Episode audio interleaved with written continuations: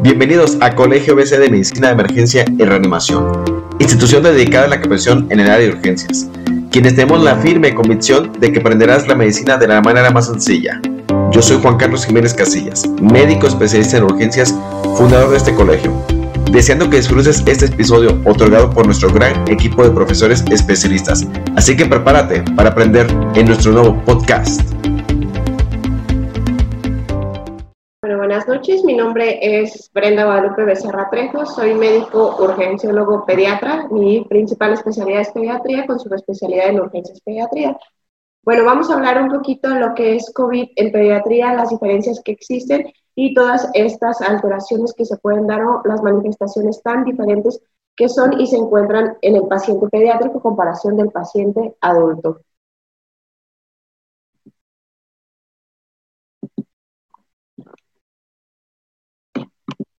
Bueno, primeramente tenemos que saber que el coronavirus eh, viene de la familia Coronaviridae, es un este virus de RNA monocatenario. Este puede causar casi en el 5 al 10% de los resfriados que son más comunes.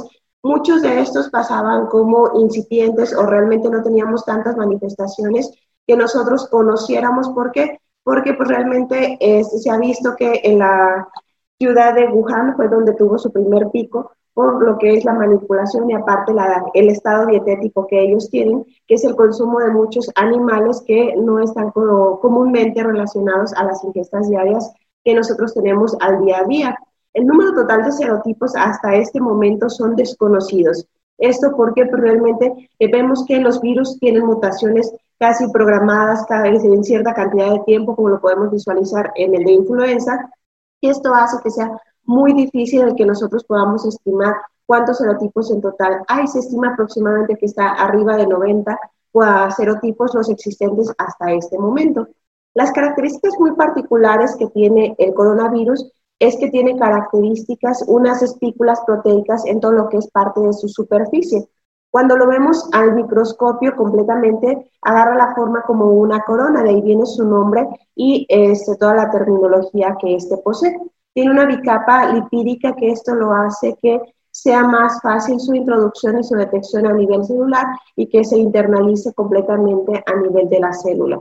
Por eso las particularidades que tiene, aparte su contagiosidad que da, esto porque, porque ya hemos visto y lo vamos a ver un poquito más adelante, pues el tiempo de sobrevida en diferentes superficies eh, varía de acuerdo al material con el que esté puesto simple hecho de estar este, en el medio ambiente son tres horas en el que puede sobrevivir y nosotros estamos expuestos y contraer la enfermedad sin darnos cuenta directamente. Epidemiológicamente, pues sabemos que el fenómeno o la forma de transmisión es por gotas respiratorias. Estas miden aproximadamente 5 micros, las cuales son capaces de transmitirse a una distancia mínimo de 2 metros, por lo cual viene aquí la justificación o la etiología de la sana distancia que mínimo se solicita arriba de dos metros. ¿Para que Para que esto que nosotros, si alguien estornuda, alguien está hablando o está liberando cierta cantidad de aerosoles, nosotros no los estemos inhalando directamente y nos contagiemos secundariamente por estas cuestiones. Hablábamos un poquito de lo que es la supervivencia del virus sobre ciertas superficies, entre ellas en tiempo y horas, las más importantes es cuánto tiempo sobrevive en el medio ambiente. ¿Esto por qué? Porque cuando una persona pasa, está caminando, está corriendo, no trae su protección, no usa su cubrebocas, la, otra persona, inmediatamente nosotros lo estamos aspirando y eso hace que nosotros no nos contagiemos o agarremos este mismo. Por eso las diferencias que nosotros se dice que debe de traer tanto el portador del virus como la persona que está previamente sana o está en contacto debe traer su cubrebocas y su protección. ¿Para qué? Para disminuir un poquito esa inhalación de estos aerosoles por la vida media que existe, que es de 3 horas. En el cartón es de 24 horas y en el plástico, que son todos los dispositivos que nosotros utilizamos en la actualidad, puede vivir hasta 72 horas. Estamos hablando de nosotros como médicos utilizamos estetoscopios, utilizamos oxímetros, utilizamos diferentes dispositivos para nuestro quehacer diario que lo que hace es que si nosotros no lo limpiamos entre un paciente y otro, estemos haciendo un fomite y nosotros mismos, una, corramos el riesgo de infectar a otras personas o que nosotros lo adquiramos por no tener, es las medidas de precaución e higiene que se debe de tener en tiempo y forma. El coronavirus también en estas cuestiones este, tiene que tener una forma de higiene o limpieza la gente que trabajamos más en el sector sanitario y las personas que se encuentran en nuestro entorno, porque tenemos que tener primeramente nuestro uso de nuestro cubrebocas, tenemos que utilizar completamente este, medidas de higiene de manos, las cuales nos implican tanto el uso de hipoclorito de sodio en concentraciones al 1% y estar utilizando alcohol gel al 70%. ¿Para qué? Para poder nosotros utilizar una higiene correcta de manos y disminuir las, este, la probabilidad de contagio de nosotros mismos y de las personas que, que nos acompañan. ¿Qué fue o cómo fue lo que se encontró? Decimos que nuestros pacientes pediátricos son personas eh, que son asintomáticas o que son portadores.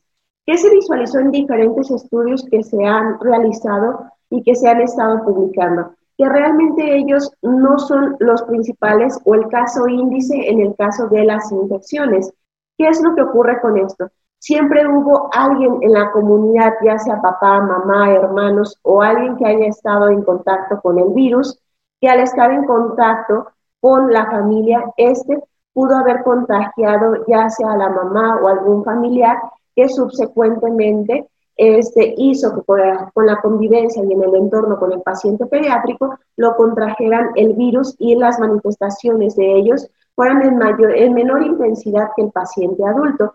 Como lo vemos en este diagrama, inicialmente nosotros lo podemos agarrar en la comunidad, puede ser en la escuela o puede ser directamente en nuestra familia que al nosotros ponernos en contacto directamente con esta, nosotros podemos contagiar tanto a nuestros abuelos, podemos contagiar a nuestros papás o podemos contagiar a más personas que convivan en nuestro propio entorno. Y más, si no guardamos una adecuada distancia, más aparte las medidas higiénicas, esto hace que nosotros estemos haciendo una infectocontagiosidad que se va a prolongar un poco más de tiempo. Esto también lo vamos a ver que la mayoría de los pacientes que se infectan en este entorno se ha visualizado que son pacientes menores a 16 años de edad.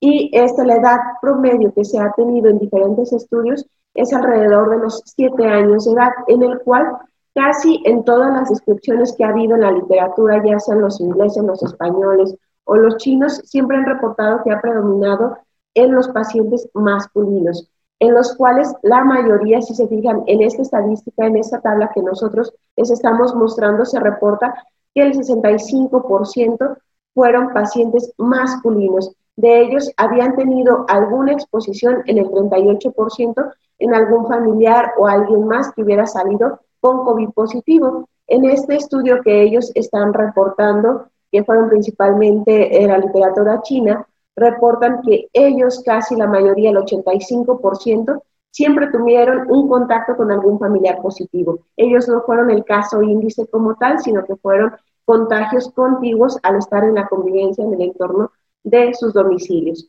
El promedio de aparición de estas manifestaciones se dio entre el quinto y el sexto día, pero el amplio rango de incubación se dio desde 0 hasta 24 días. Como podemos analizar un poquito lo que es la literatura en el paciente adulto, se dice que es de 0 a 14 días. El paciente pediátrico tiene la peculiaridad que se alarga casi hasta 24 días. Igual pasa en el caso similar con influenza, porque algunos explican por la incompetencia o la inmadurez que existe a nivel del sistema inmunológico, eso lo hace que la generación del sistema de defensa no sea inmediatamente, que lo vamos a ver un poquito más adelante.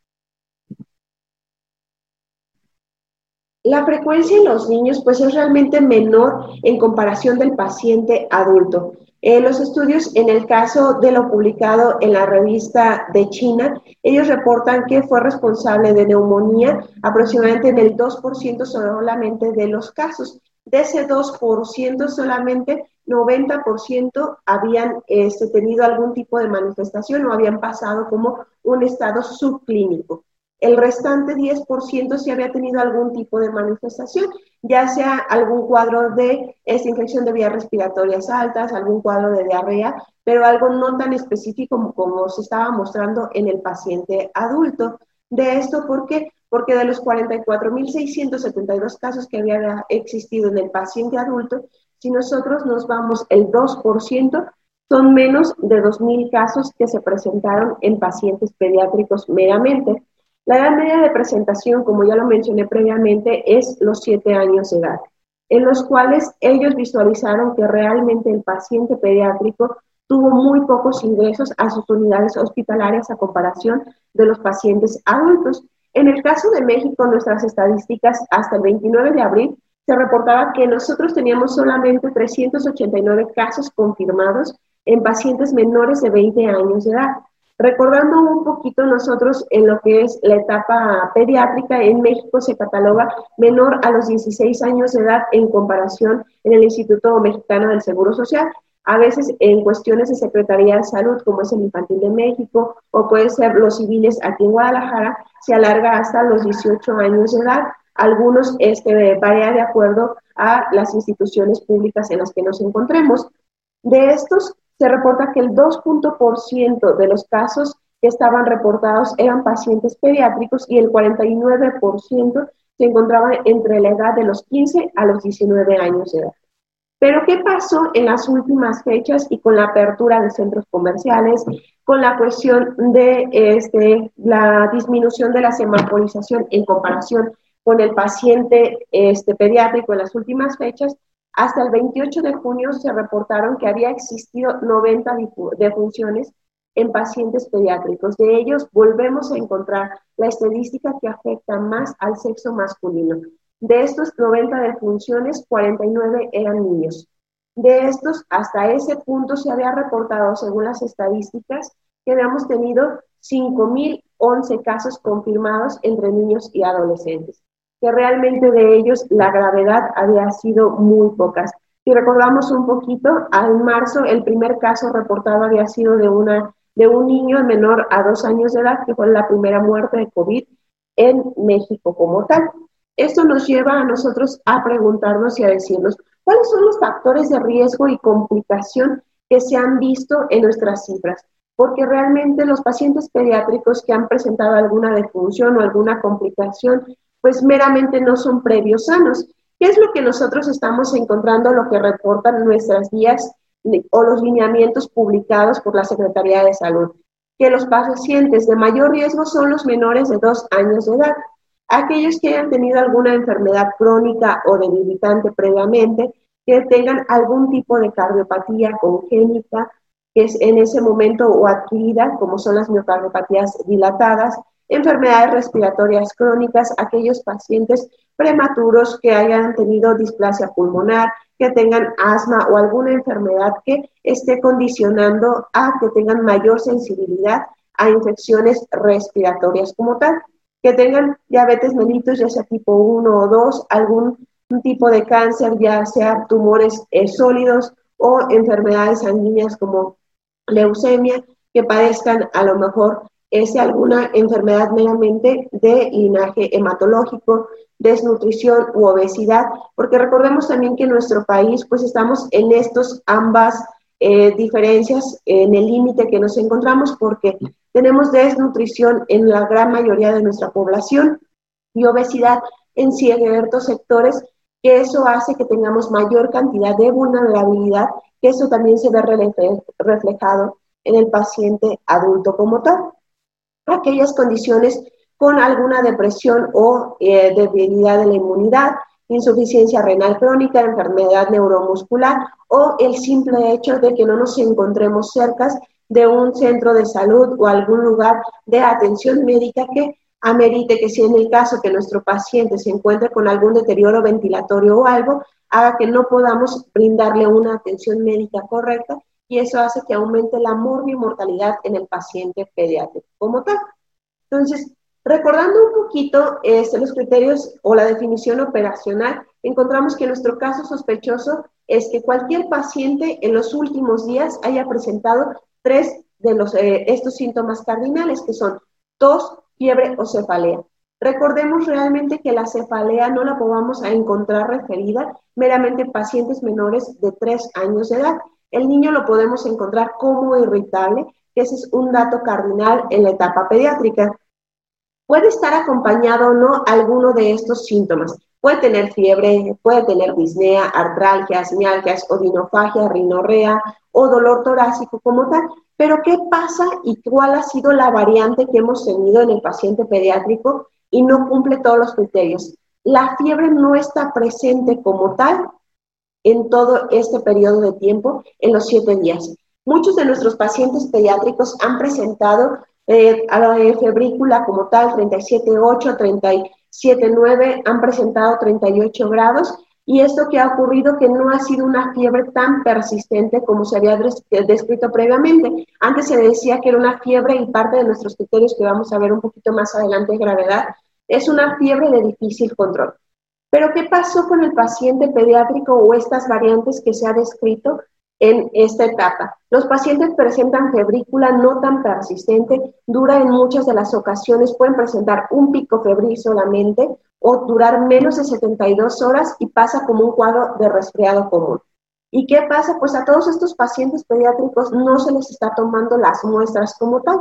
Entonces, probablemente pueda aparecer un COVID leve o subclínico en el cual solamente con la administración de manejo sintomático que se le está brindando a estos pacientes mejora las condiciones clínicas hasta que haya un adulto en su domicilio que presenta mayor cantidad de estas manifestaciones, es candidato a realizarle las pruebas y qué pasa que es COVID positivo.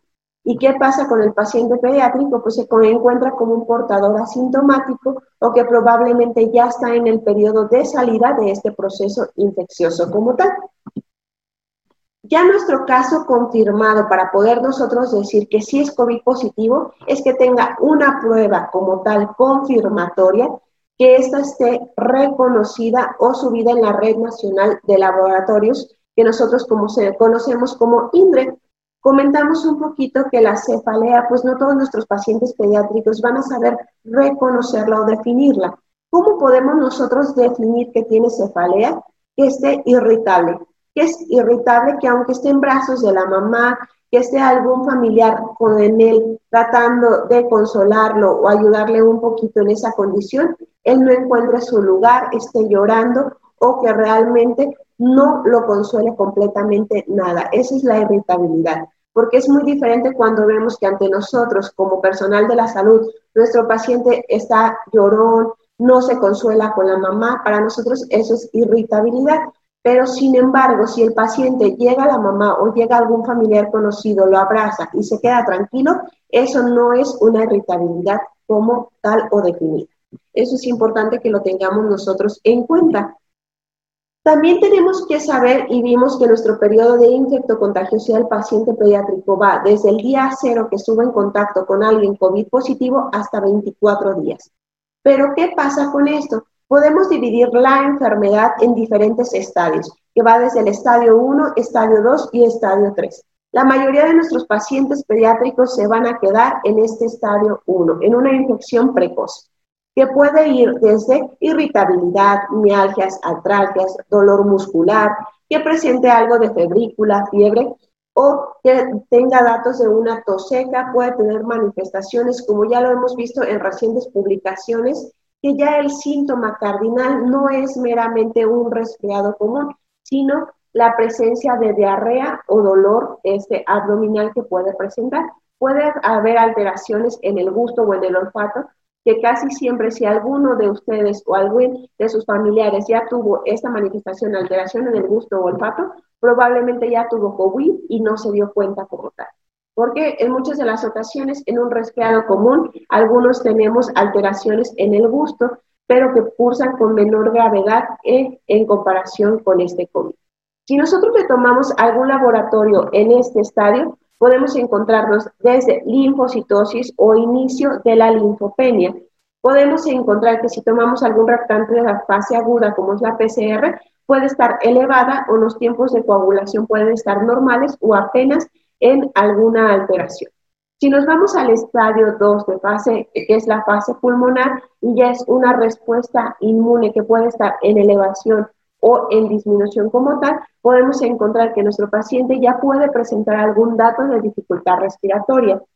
¿Qué es esto? Que si nosotros lo descubrimos, podemos encontrar tiraje intercostal, aleteo nasal, podemos encontrarlo con alguna manifestación de dificultad respiratoria, probablemente leve. Si nosotros le ponemos un pulso oxímetro, podemos encontrar a lo mejor alguna saturación limítrofe entre 92 y 93%, y ya si sacamos nuestra PAFI o nuestra SAFI, podemos encontrar alguna alteración en esto, que para calcular nuestra SAFI solamente es la pulso oximetría y la cantidad de oxímetro de oxígeno que le estamos proporcionando a nuestro paciente. Ya para una PAFI sí necesitamos necesariamente una gasometría arterial. ¿Para qué? Para nosotros sacar cuál es su presión de oxígeno y cuánto oxígeno le estamos proporcionando para hacer ese cálculo y ver qué tanto tiene nuestro paciente de dificultad respiratoria y poderlo estadificar. Si nosotros tomamos ya en este momento una radiografía de tórax, podemos encontrar que nuestro paciente puede presentar algún infiltrado pulmonar, alguna elevación de las transaminasas y puede encontrarse nuestra procalcitonina normal o discretamente baja. Ya en la citometría hemática encontramos linfopenia que va disminuyendo sus valores hasta que se vuelven o se pueden encontrar en datos críticos. Si nuestro paciente es un paciente inmunocomprimido inmunocomprometido, cardiópata o tiene algún factor de riesgo, como ya lo mencionamos, podemos encontrarnos ya en una fase de respuesta inflamatoria que ya podemos encontrarnos con datos de sepsis como tal, un estado de choque puede estar inicialmente compensado o ya en un estado de choque establecido, datos de algún distrés respiratorio agudo o una falla cardíaca como tal. ¿Por qué? Porque vamos a encontrar que podemos tener manifestaciones de un síndrome inflamatorio multisistémico.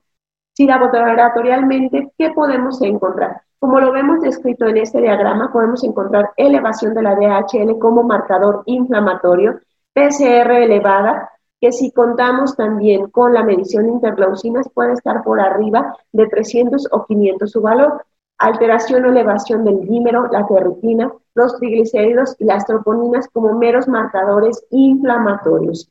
Si nos vamos ya a la citometría hemática, puede ya evolucionar a una trombocitopenia y a linfopenia ya establecida.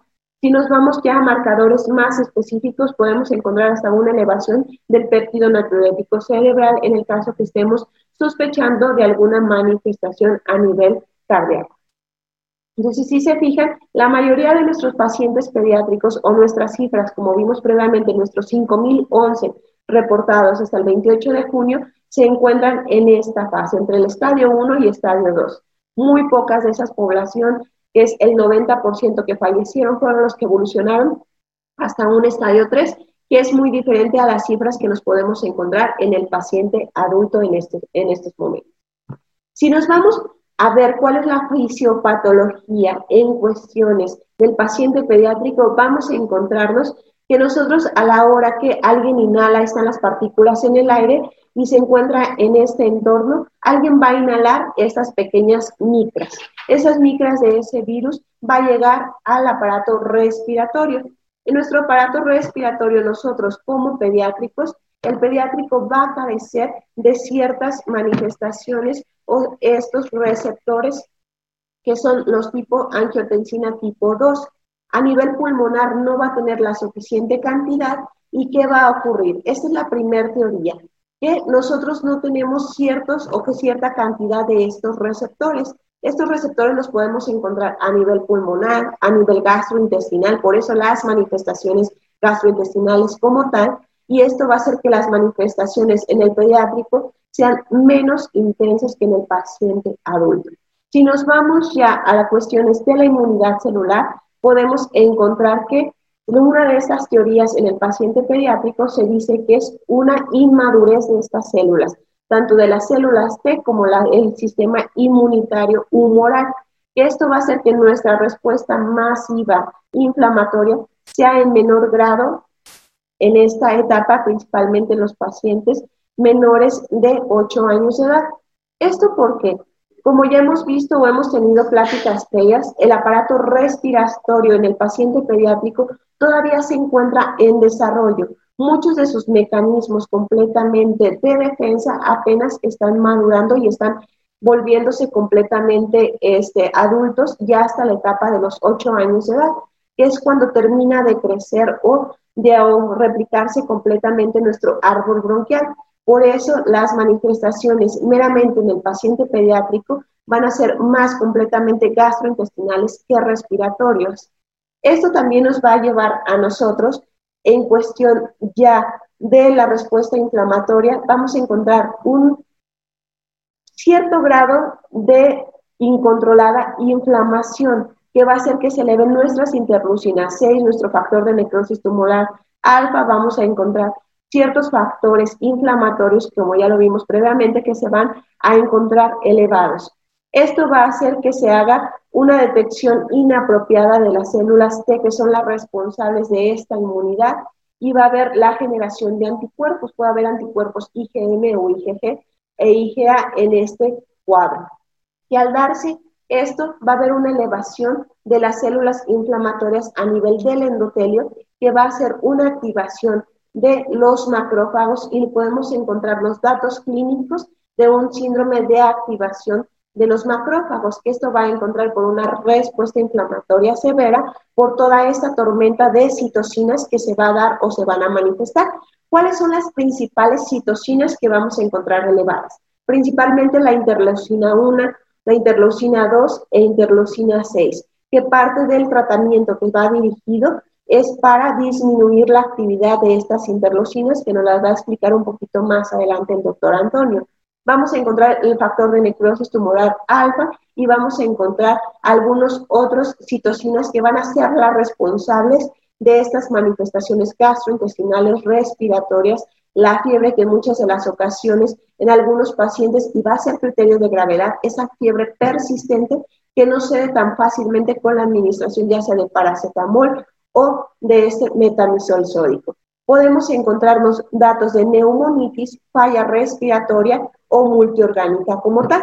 Que esto va a ser debida principalmente al consumo plaquetario que se va a dar, esa elevación de los leucocitos y monocitos a nivel de todos los aparatos.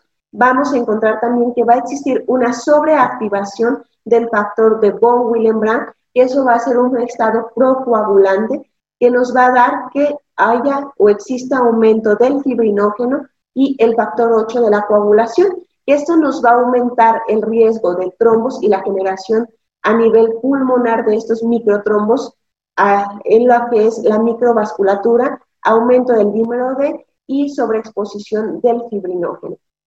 ¿Y esto qué va a pasar a nivel pulmonar? Aquellos pacientes que tengan algún comórbido o alguna alteración va a hacer que estos macrófagos empiecen a generar esta respuesta inflamatoria, como podemos ver en este diagrama.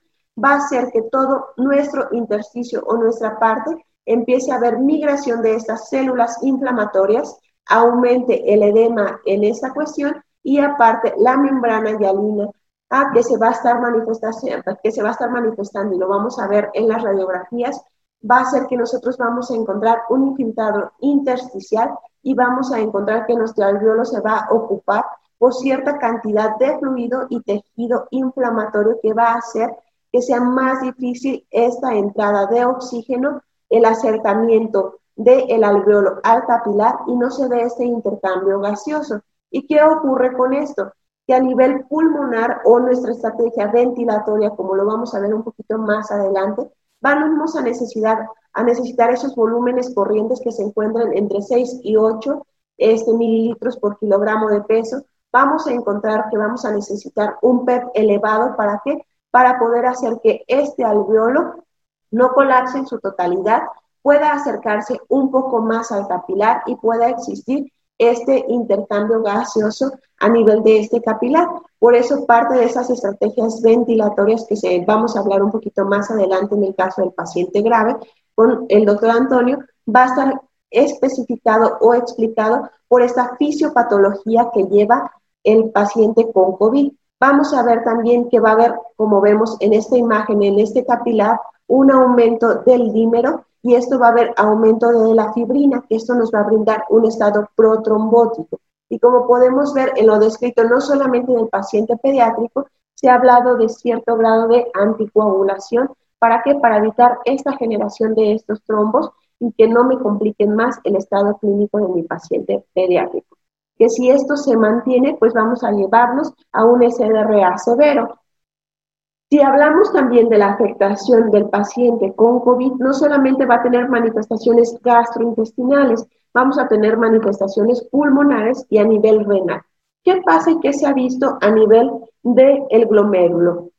Al entrar en contacto completamente el COVID, aquí entramos que vamos a tener una activación de factores de esta coagulación que va a hacer que tengamos nosotros cierto grado de necrosis y isquemia glomerular, que si esta se establece y nosotros no dirigimos correctamente este tratamiento, va a existir esta elevación masiva de estas citocinas, principalmente el factor de necrosis tumoral alfa y el MCP1, que es un marcador de inflamación crónica como tal, va a venir a dañar nuestro endotelio, principalmente a nivel proximal del túbulo proximal, y esto va caracterizarse por un daño glomerular y afectación podocitaria, que esto va a hacer que mi paciente quede con cierto grado o daño a nivel renal, que si esto se mantiene y parte de nuestras estrategias que malamente estamos acostumbrados, administramos cargas, administramos cierta cantidad de volumen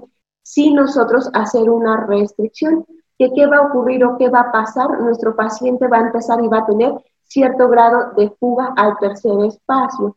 Esto va a llevarnos a una inflamación tanto del hígado como a nivel este, pulmonar, que va a ser una fuga masiva de ese líquido o ese volumen que me va, puede llevar a una disfunción pulmonar, disfunción cardíaca, que yo amerita o requiera parámetros ventilatorios más elevados, que sumado al uso de muchos de los medicamentos que nosotros tenemos, que si cumple criterios probablemente para una influenza, le vamos a dar tratamiento para esta. Entonces, nuestros antivirales tienen cierto, este, se puede decir, tropismo hacia lo que es la eliminación o depuración a nivel renal. Vamos a tener que vamos a utilizar muchos antibióticos. Si mi paciente empieza a tener datos de falla renal, utilizamos puro semide, que si no nos es suficiente en bolos, hay quienes todavía se utiliza en infusión y vamos a terminarle dando más daño a este glomérulo del que ya le puede estar causando el virus del COVID. Aparte de esto, vamos a utilizar aminas vasoactivas e inotrópicas que van a hacer que exista cierto grado de vasoconstricción a nivel arterial, perdón, y eso establezca un daño renal más prolongado y tengamos que llevarlo a un paciente en algún momento a una terapia sustitutiva si esto no se revierte.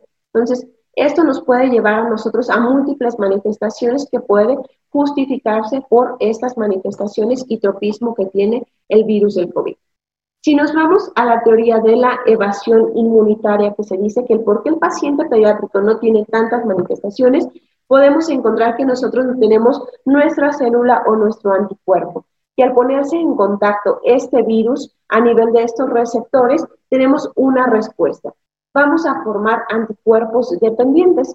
Estos anticuerpos dependientes van a tratar de frenar o parar esta respuesta inmunológica que nos puede llevar a una destrucción viral y a la recuperación completamente de nuestros síntomas en estos pacientes que se recuperan o muestran manifestaciones mínimas en estas primeras 72 horas o llevarnos a una respuesta severa. Que esta lo vamos a llevar que si no se formaron la suficiente cantidad de anticuerpos neutralizantes, nos va a llevar a que el virus va a formar una forma de evasión inmunitaria, que esta evasión va a hacer que no lo reconozca completamente este, los receptores y nos lleve completamente a un aumento de la infectividad y la muerte celular programada que no sea suficiente estas interleucinas o este sistema inmunitario, principalmente las células TH2, que nos va a llevar a una estimulación de las TH1, no se va a prolongar o no se va a dar como tal y va a hacer que el paciente tenga una elevación de estas citocinas proinflamatorias, principalmente la interleucina 1 y 6 y factor de necrosis tumoral alfa, como ya lo vimos previamente.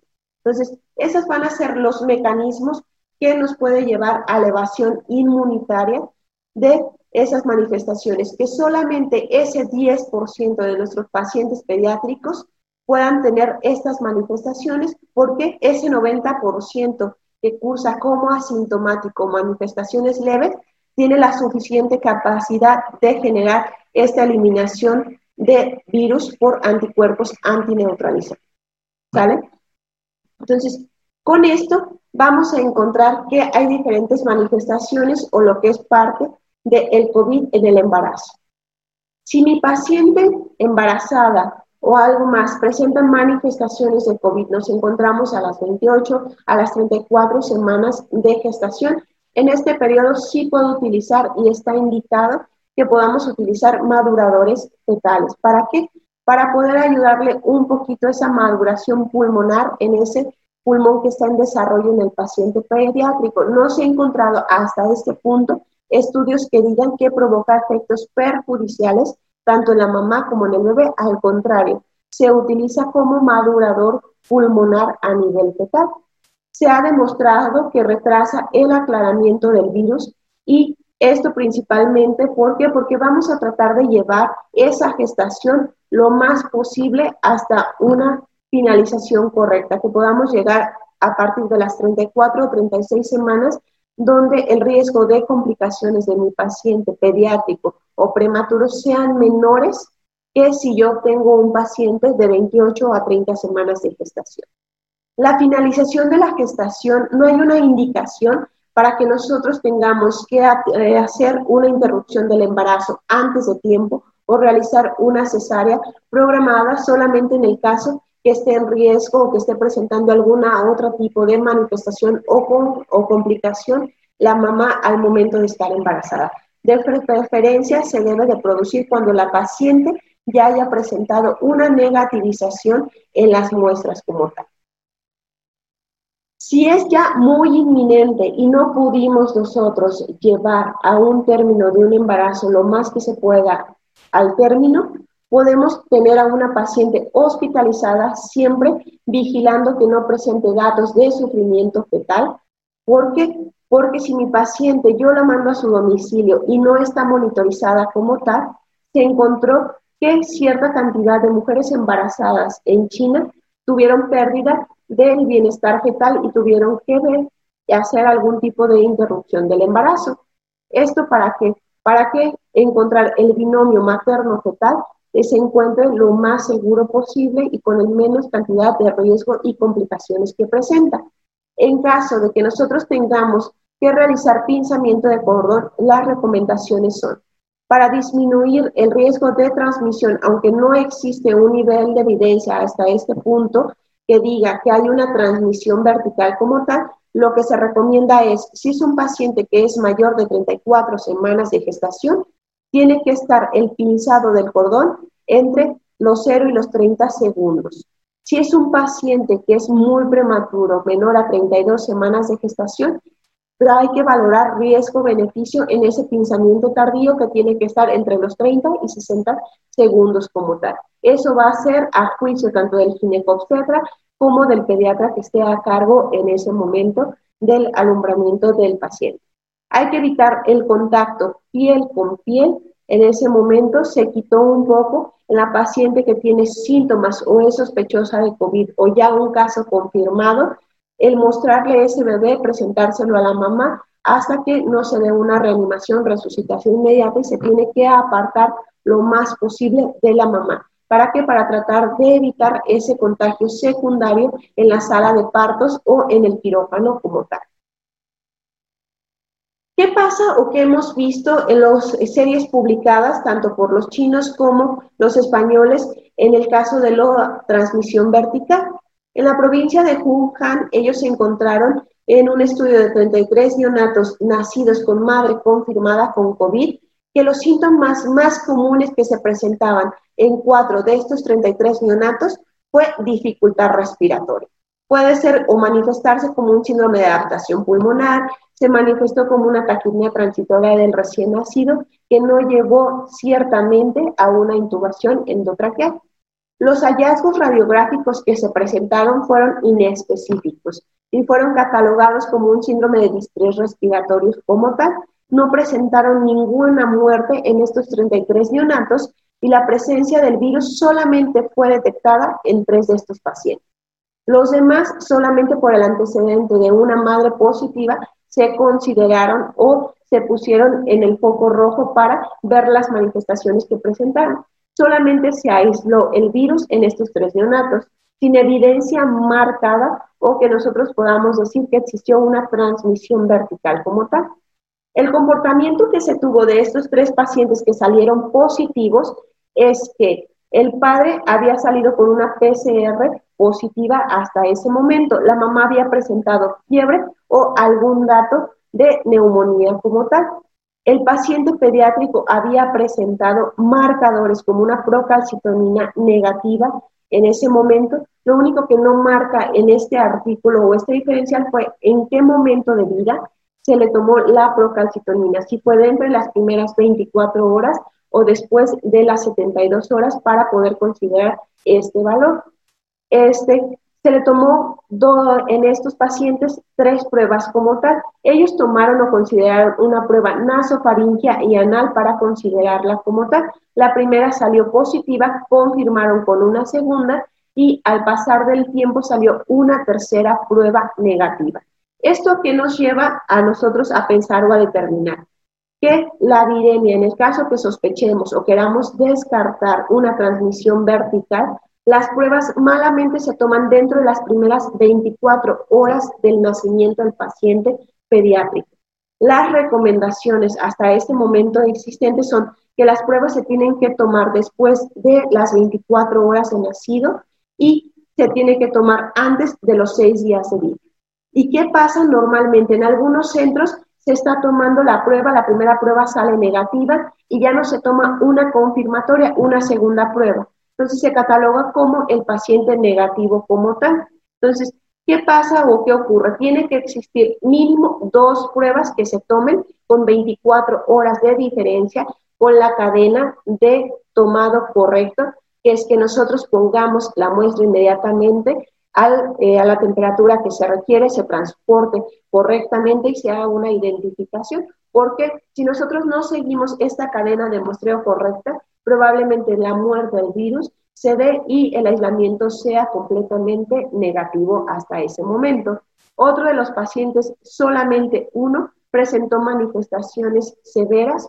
Él sí presentó, igual si se fijan, la mayoría tuvo dos pruebas positivas, la tercera salió negativa y lo único que requirieron o necesitaron fueron oxígeno en puntas nasales y no requirió alguna otra alteración o dispositivos avanzados de la vía aérea.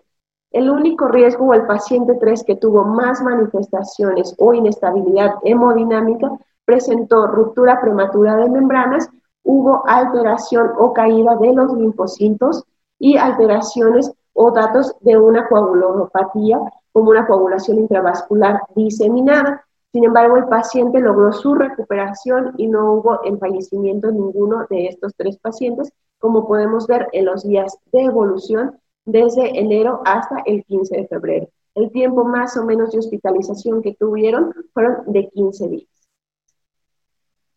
Si nos vamos ya a las radiografías que se reportan en estos pacientes pediátricos, si se fijan pueden pasar como datos clínicos de una neumonía o una taquipnea transitoria del recién nacido en el que encontramos solamente un infiltrado intersticial como tal. Podemos encontrar datos un poquito de atrapamiento aéreo, como podemos ver en esta imagen, que puede ser horizontalización de los arcos este, intercostales podemos encontrar discreto herniación del parénquima sin ver datos meramente de consolidación o un infiltrado alveolar como tal.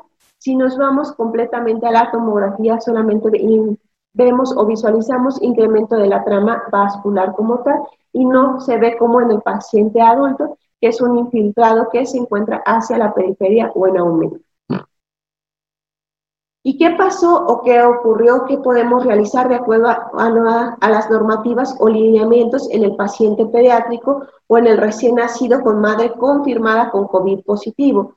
Si mi paciente no está confirmado o se encuentra sintomático, lo tengo yo que mantener con medidas de aislamiento, tanto de contacto como de gota. Se prefiere y se recomienda que mi paciente esté en una incubadora que esté con una monitorización de constantes vitales y vigilancia clínica, principalmente de pulso oximetría, porque por el riesgo de deterioro ventilatorio y que esté presentando una hipoxia probablemente silente. tenemos que tomar muestras para el diagnóstico microbiológico y descartar que las manifestaciones que nosotros estemos teniendo no tenga que ver con algún proceso infeccioso de etiología bacteriana o relacionado por este, la forma de terminación del embarazo o asociado a una ruptura prematura de membranas. Las visitas tienen que estar limitadas a excepción del cuidador principalmente sano. ¿Qué pasa? Y la cultura que nosotros tenemos en México. Se acaba de aliviar algún familiar y dentro de las primeras 24 horas ya tiene la paciente más de tres visitas en un día. En esta cuestión o en el caso que estemos sospechando de la infección por COVID, hay que limitar estas visitas principalmente dentro de las primeras 72 horas hasta no vigilar que el paciente recién nacido presente algún tipo de manifestación. En el caso de recién nacidos que ya se encuentren meramente sintomáticos, tienen que estar en una habitación individual con medidas de aislamiento tanto por gota como por contacto. Tiene que estarse monitorizando mis constantes vitales. Tenemos que tomar igual muestras microbiológicas para descartar que no tenga una infección sobreagregadas, tomar estudios de imagen para ver que no exista ese incremento de ese infiltrado intersticial o que empecemos a tener una evolución a un deterioro ventilatorio que si nosotros no lo monitorizamos no nos demos cuenta. Tenemos que dar un manejo clínico que no va a diferir en cuestión a lo que son las medidas de soporte de cualquier paciente recién nacido, con alguna sintomatología, como son los cuidados del cordón, el cambiado del pañal, su baño diario, no se tiene que modificar en ninguna cuestión la rutina del recién nacido.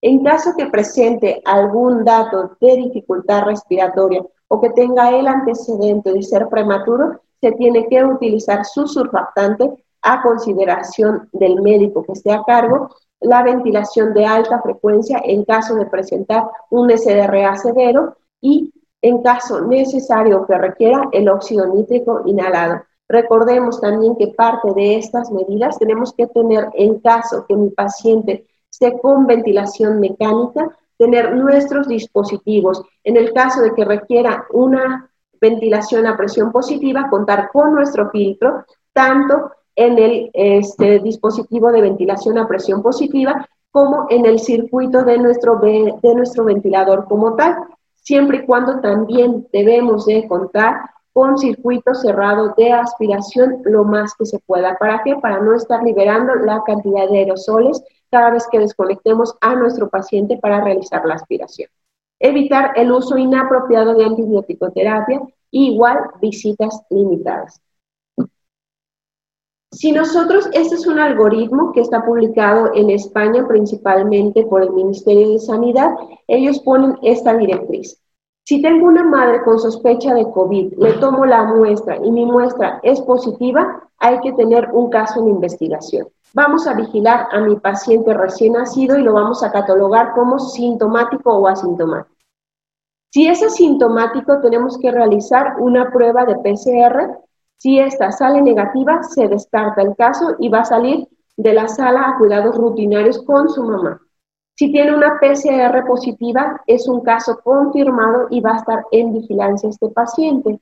Solamente se va a considerar su alta si presenta ausencia clínica o una PCR negativa ya de comprobación. Pero si mi paciente es sintomático completamente, tiene que continuar su vigilancia en cuidados intensivos hasta que nosotros consideremos y que la clínica permita que el paciente pueda ser dado de alta, ya sea binomio o a su domicilio. Tenemos que estar vigilando a estos pacientes principalmente por el riesgo de deterioro clínico súbito y por las complicaciones que se pueden este, presentar. Si se fijan, en el caso de un recién nacido sintomático, se pide que aunque tenga una PCR negativa, mínimo tenga dos pruebas negativas para considerar nosotros como un caso descartado. ¿Y qué pasa en el caso que tenemos una mamá positiva a COVID? ¿Tiene alguna indicación que nosotros suspendamos la lactancia materna? Ninguna. ¿Qué es esto y qué se recomienda? Que existe y se ha visto, como ya sabemos, en lo que es la defensa de la lactancia materna principalmente, que la lactancia materna tiene muchísimos beneficios, principalmente la generación y la administración de anticuerpos de la madre hacia el menor. ¿Por qué? Porque la madre está combatiendo una infección por COVID y está generando cierta cantidad de anticuerpos que se los va a proporcionar pasivamente a través de la lactancia materna al recién nacido. Entonces, no hay ninguna recomendación hasta este momento que exista o que contraindique la lactancia materna. ¿Qué es lo que se recomienda? Podemos utilizar nuestros dispositivos. Siempre que se vaya a dar lactancia materna, la mamá debe de contar con un cubrebocas, de preferencia un N95, que use el alcohol gel antes y después de haber dado la lactancia materna y que esté evitando el estarse tocando el cubrebocas para ella misma estar generando una coinfección porque el cubrebocas está contaminado. Si la mamá se lo está tocando completamente, se puede tocar ciertas partes del cuerpo y ella misma está inoculando el virus y al, momento que tenga que estar regando la lactancia materna, puede contagiar indirectamente al menor. Por eso las medidas de higiene y protección tienen que estar muy arraigadas y se tienen que cumplir en la mayoría posible. También si se puede utilizar careta la mamá, ¿para qué? Para evitar el que se esté tocando el cubrebocas y la contaminación secundaria. ¿Y esto por qué? ¿O por qué tantas manifestaciones? Porque el paciente pediátrico, como vimos y hemos estado hablando, las manifestaciones son inespecíficas. En el caso de datos de dificultad respiratoria, puede presentarse con o sin sibilancias o simplemente tener el dato cardinal de taquipnea. Pero que es importante que nosotros conozcamos los signos vitales en el paciente pediátrico. Taquipnea en el recién nacido o menor de dos meses de edad se considera arriba de 60 respiraciones por minuto. Mayor a 50 en el rango de edad de 2 a 12 meses mayor a 40 en pacientes de 1 a 5 años de edad y mayor a 30 respiraciones por minuto en mayores a 5 años de edad. Este siempre y cuando nuestro paciente pediátrico no presente llanto o fiebre en ese momento, porque la fiebre puede hacer que mi paciente presente taquipnea y nos estemos confundiendo que sea meramente respiratorio, cuando la fiebre puede estar condicionando a esta alteración que encontremos datos de dificultad respiratoria como retracción costal, tiraje intercostal, aleteo nasal, roncos y bilancias o que presente datos de cianosis o saturación menor al 92%.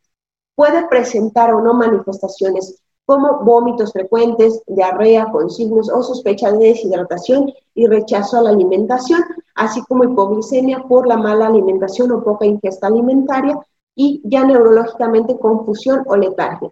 La pregunta que yo les hago y ahorita que apenas está terminando primavera y está iniciando verano, ¿cuántos de los pacientes que ustedes han visualizado pediátricos no los pudieron haber catalogado como una gastroenteritis probablemente infecciosa, alguna intoxicación alimentaria que a lo mejor probablemente tuvo datos subclínicos o clínicamente que nosotros no consideramos a la hora de nuestra valoración que haya presentado datos de COVID.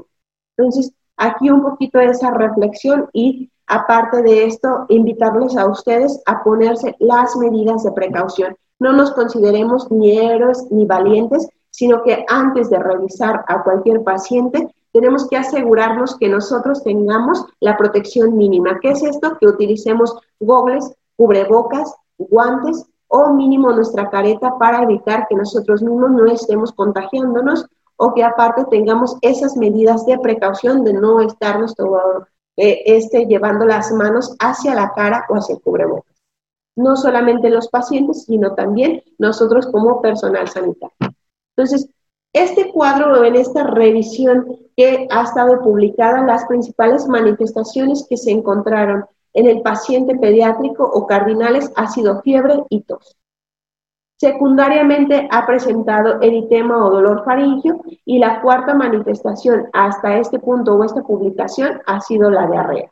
En México la casuística o la estadística que se ha dado a conocer ha sido que el principal cuadro o punto cardinal ha sido la diarrea como tal en este momento. Ha habido pacientes y en muchas de las cuestiones, varios de mis compañeros o algunos este, chat que nosotros tenemos como pediatras han comentado que han presentado cuadros simulados de apendicitis, que ellos a la hora de hacer la intervención quirúrgica encuentran datos de un apéndice blanca, le toman la prueba de COVID y COVID sale positivo a las 72 horas de que ellos hicieron la intervención sin encontrar alguna manifestación, ya sea clínica o sea patológica como tal, al tener la muestra anatomopatológica como tal del apéndice en ese momento.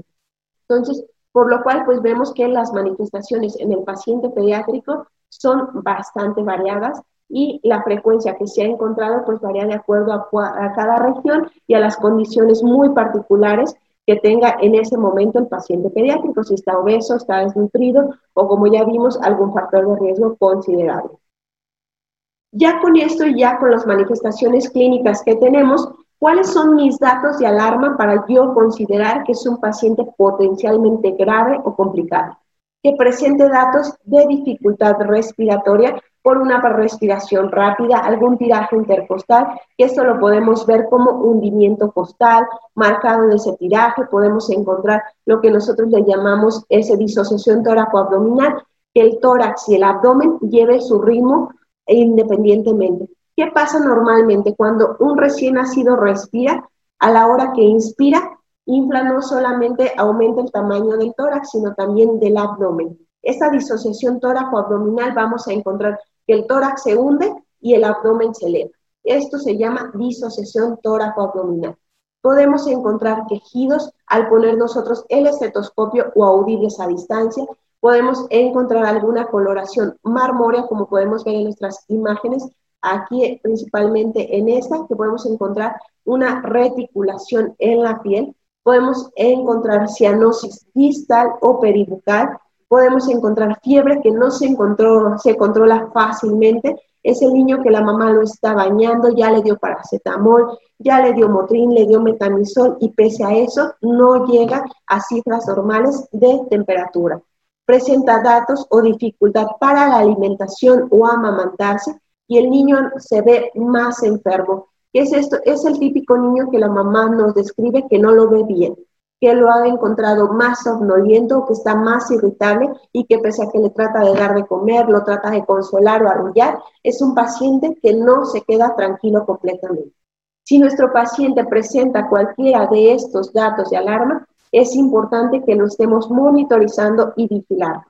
¿Por qué? Porque es un paciente que probablemente es altamente complicado. Y si le sumamos que su lugar de residencia queda a más de 30 minutos del hospital o de nosotros donde nos encontramos, es un paciente que tiene riesgo de deterioro y parada respiratoria, porque recordemos un poquito, la principal causa de paro cardiorrespiratorio en el paciente pediátrico no es como en el adulto que es meramente cardiológica, sino la principal causa es hipoxia y alguna dificultad respiratoria que se volvió insuficiencia respiratoria que nosotros no detectamos oportunamente.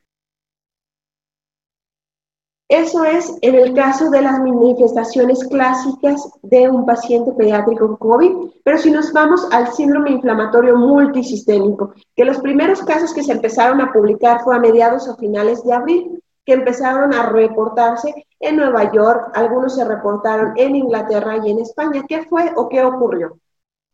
Pacientes que presentaron fiebre persistente y algunas características de una enfermedad de Kawasaki, un choque tóxico que todos decían, es que no cumple manifestaciones completas, tiene un Kawasaki Light o no completa todos los criterios que se necesitan para la enfermedad Kawasaki, les empezaron a llamar la atención. La una de las publicaciones que hizo Nueva York fue por 50 casos, principalmente en el lado de Long Island, que estos, ellos tuvieron alguna justificación como datos de una respuesta inmune postinfecciosa. ¿Cuáles fueron estos datos clínicos que se encontraron? Fue el dolor abdominal, vómito, hipotensión o taquicardia, que si se fijan son manifestaciones inespecíficas para un cuadro clínico. ¿Y qué pasó con esto?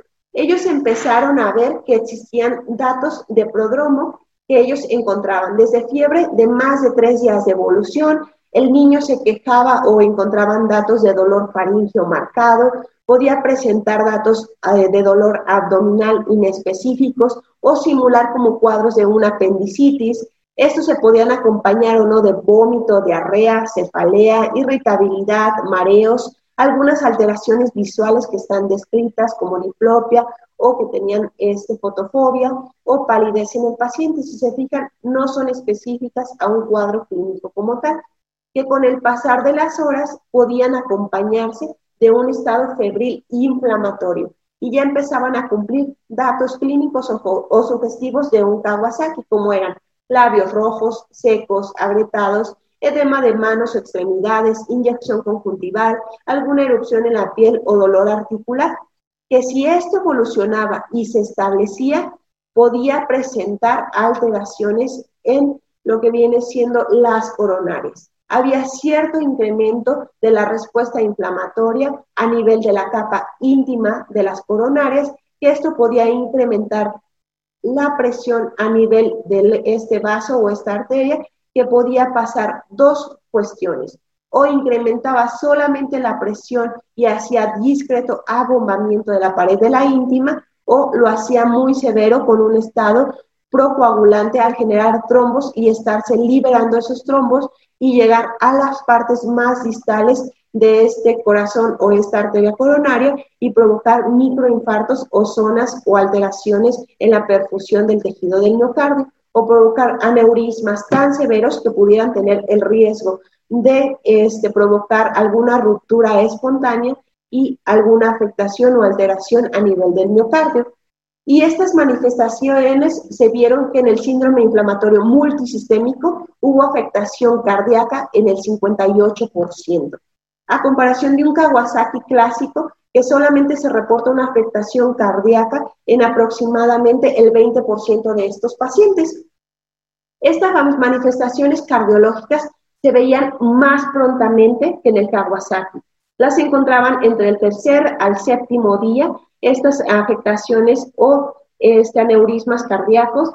Podíamos encontrar este dolor torácico o alguna otra alteración meramente en este paciente, que si lo vemos o leemos un poquito el Kawasaki, la manifestación o las afectaciones coronarias descritas se reportan aproximadamente después del séptimo al décimo día de la enfermedad como tal. Entonces, ellos vieron que estas manifestaciones o estas afectaciones eran más tempranamente. Presentaban falla renal aguda en el 70% de estos pacientes. Ya podemos entender un poquito con la fisiopatología que ya les explicamos por el daño al podocito y la afectación a nivel del túbulo contorneado proximal Existía también elevación de las enzimas hepáticas en 20% de estos pacientes y solamente encontraron meramente manifestaciones pulmonares en el 18%. ¿Esto por qué? Por las justificaciones de elevación inmunológica y por la cantidad de receptores de este, angiotensina tipo 2 que carece el paciente pediátrico ante etapas más tempranas. Podríamos encontrar afectación importante del de las serosas, como puede ser derrames pericárdicos o derrames pleurales en estos pacientes, que si se mantenían o continuaban estas manifestaciones, nos podían llevar a un estado de choque y una disfunción multiorgánica en el paciente pediátrico. ¿Por qué? Porque realmente solamente estas afectaciones que se le atribuyeron a este 18% a nivel pulmonar, muchos concluyeron que fueron meramente la intubación o la protección de la vía aérea al estado de choque y no meramente a complicaciones que ellos hayan visualizado tanto imagenológicamente o este, laboratorialmente, en una gasometría lo habían constatado como tal. ¿Y qué pasó con esto? Pues ya al posterior, a finales de abril, se dan a conocer los criterios sugestivos de un síndrome inflamatorio multisistémico publicado por la OMS. ¿Qué es esto y qué nos solicita?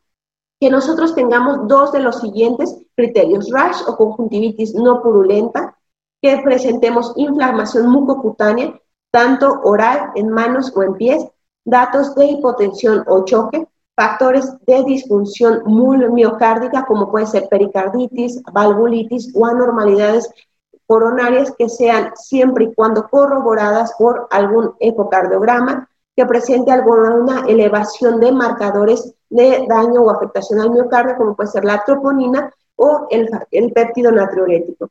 podemos encontrar evidencia de coagulopatía, como puede ser alteración de los tiempos de coagulación y un dímero D elevado o problemas gastrointestinales que puede ser desde diarrea, vómito o dolor abdominal. Y esto siempre y cuando nosotros no justifiquemos la presencia de algún factor o algún dato que me pueda desencadenar o simular datos de un choque tóxico, como puede ser que nosotros no hayamos aislado este, un estafilococo o un estreptococo y que tengamos elevación de nuestros marcadores inflamatorios. Entonces, siempre y cuando nosotros tenemos que tener un paciente con una PCR positiva, algún test antigénico o el factor de riesgo que hayan estado en contacto con un paciente COVID positivo. Entonces, con esto y siempre teniendo en cuenta a consideración estos criterios, son los que me van a ayudar a descartar o no que yo tenga un paciente con un COVID positivo que me esté simulando un síndrome inflamatorio multisistémico. El diagnóstico, ¿cómo lo voy a realizar? Realizando la prueba. No hay de otra. Tenemos que realizar o tener una PCR positiva o una IgG.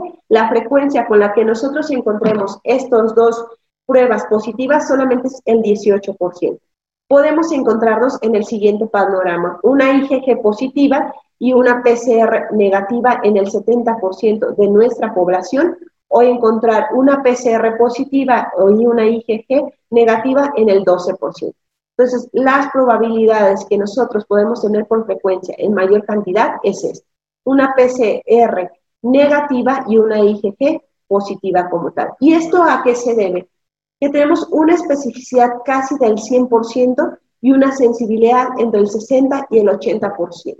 Esto porque si nosotros tomamos una muestra nasal, solamente va a resultar nuestra sensibilidad del 73%. Y si la tomamos orofaringia, es del 60%. Si se fijan, es bastante baja. Y si nosotros le tomamos en cuenta que no tomamos bien la muestra, no se hizo un procesado o una, una cadena de custodia de esa muestra correctamente, pues probablemente la probabilidad que nosotros aislemos ese virus va a ser muy negativa y son las pruebas que probablemente esté en menos de ese 12% y pueda resultar que solamente la única prueba que se está tomando salga negativa y nosotros digamos, es que es completamente negativa. Pero sin embargo, ¿qué pasa en el paciente adulto? Sale pruebas negativas y estamos encontrando radiografías con afectación pulmonar o con alguna otra manifestación que nos llegan a confirmar esta, este cuadro. En el caso que tenga yo un paciente que haya fallecido y que se sospeche de COVID, se tiene que tomar biopsia pulmonar. Si mi paciente está intubado, tenemos que tomar un aspirado bronquial. Aunque esté intubado, no vamos a tomar ni siquiera la nasal ni la orofaringia, sino directamente un aspirado bronquial. ¿Vale? Así vamos a realizar el diagnóstico de un paciente sospechoso de COVID.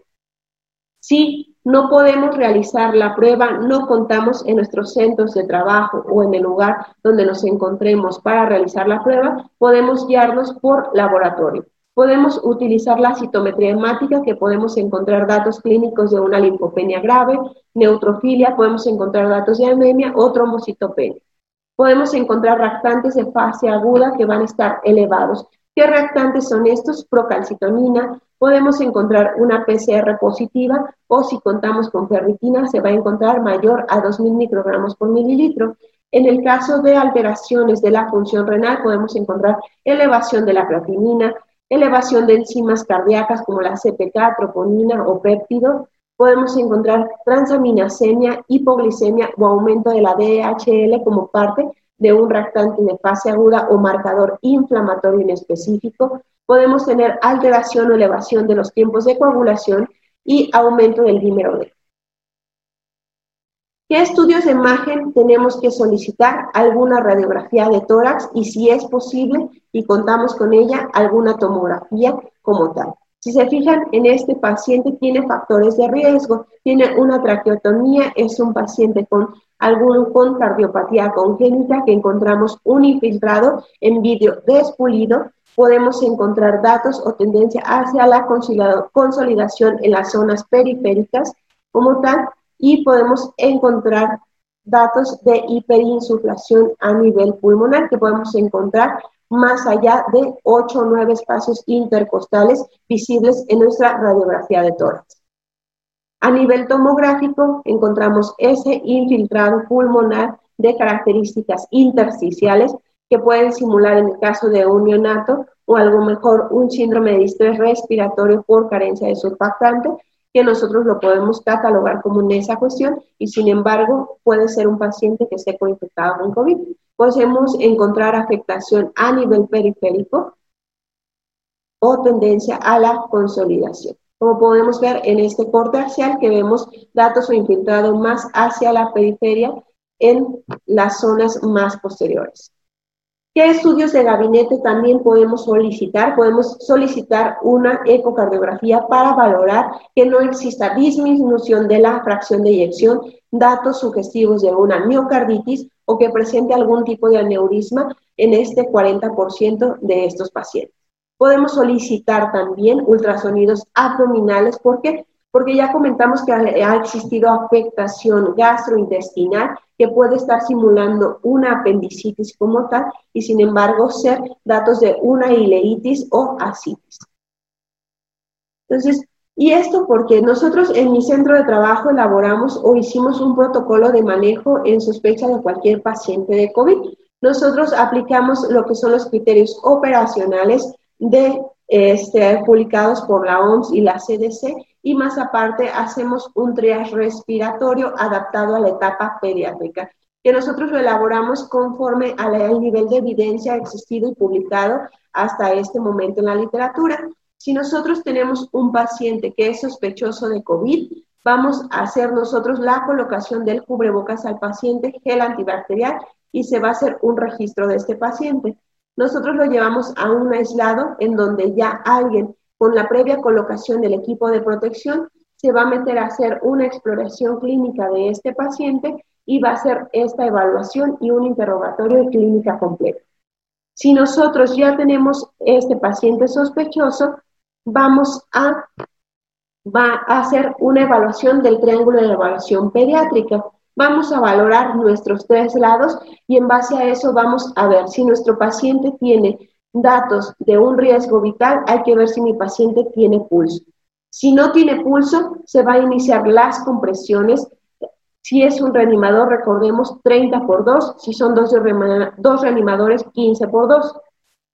Si mi paciente solamente tiene afectación de un lado de la evaluación, vamos a ver una ventilación a presión positiva en caso que mi paciente lo requiera y vamos a utilizar una mascarilla reservorio.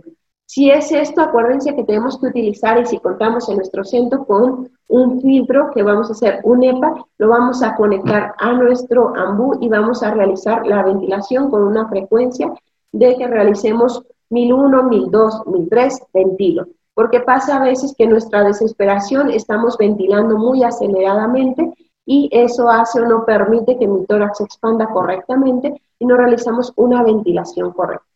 Si nosotros en el caso que hayamos realizado o necesitado hacer RCP, pero mi RCP no fue exitoso, se tiene que realizar biopsia de pulmón. Pero si mi RCP es exitoso, hay que realizar una intubación con el equipo de protección. Recordemos que los nuevos cambios que han existido en el RCP con COVID, puedo interrumpir las maniobras de reanimación para yo realizar la intubación. ¿Esto por qué? Porque antes, si alguien era muy diestro y muy bueno para intubar durante el RCP, no había nada que lo contraindicara. Pero cada vez que nosotros comprimimos, estamos haciendo una liberación de un volumen minuto y ese volumen va a hacer que se esté generando mayor cantidad de aerosoles. Entonces, al momento que nosotros vayamos a realizar una intubación o protección de la vía aérea, tenemos que tener nuestro equipo de protección y parar en ese momento la reanimación para hacer una protección de la vía aérea. Tenemos que estabilizar a nuestro paciente tanto hemodinámicamente y ventilatoriamente. Tenemos que realizar canalización de la vía. Si nosotros, ¿cuántos intentos podemos realizar para obtener un acceso periférico? Son máximo dos. Si yo no lo logro, puedo tener un acceso intraóseo o puedo, ya que termine la reanimación, a lo mejor colocar algún acceso venoso central.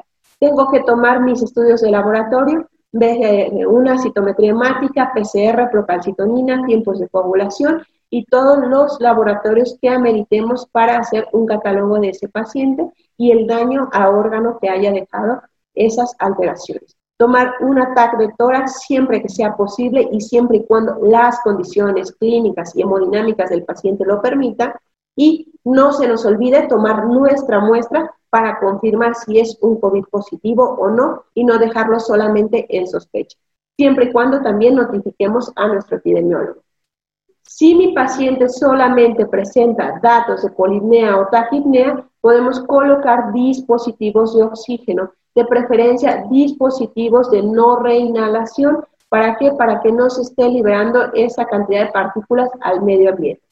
Vamos a tomar nuestra prueba, notificación también a nuestro epidemiólogo en turno y vamos a tomar mínimo como laboratoriales nuestra BH, química sanguínea y nuestra radiografía de tórax. Vamos a valorar en base a esto si tiene criterios de hospitalización mi paciente o se puede manejar ambulatoriamente.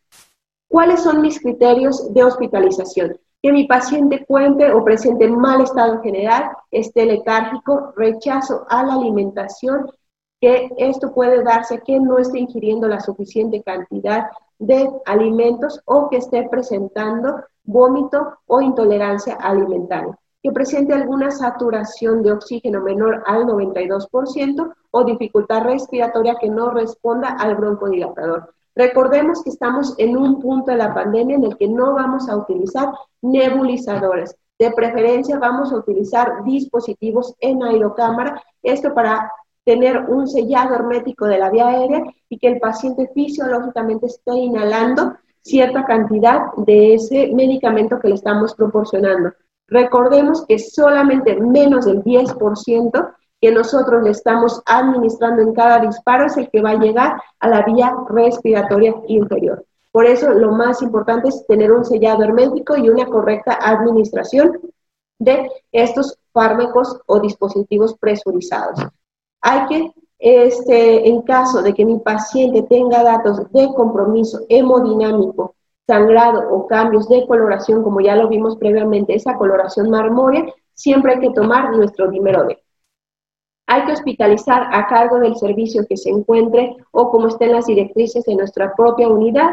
Si no tuviera criterios de hospitalización, hay que solicitar el teléfono del paciente, el domicilio para monitoreo domiciliario por llamada y que continúe en aislamiento estricto por 14 días.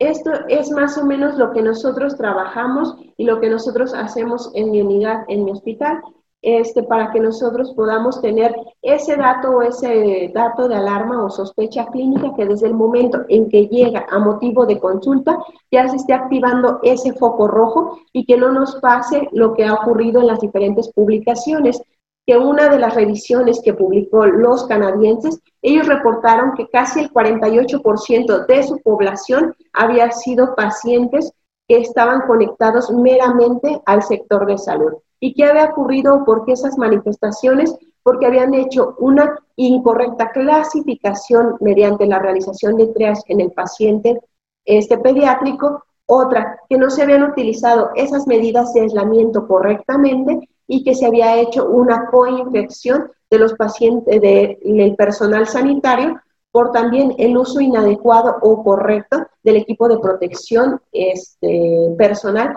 que debemos de tener. Un poquito regresando más tantito al algoritmo previo, en caso que mi paciente no cumpla o tenga las manifestaciones operacionales como tal, hay que continuar nuestra evaluación general, iniciar tratamiento específico y enviarlo a su domicilio para que continúe vigilancia y tratamiento que ya haya este, requisitado o dado su médico tratante en ese momento. Por mi parte, que es mi área de urgencias, esto es lo que nosotros realizamos. Ahorita le va a encontrar el doctor Antonio, que es el que les va a explicar un poquito más el tratamiento intensivo en el paciente pediátrico.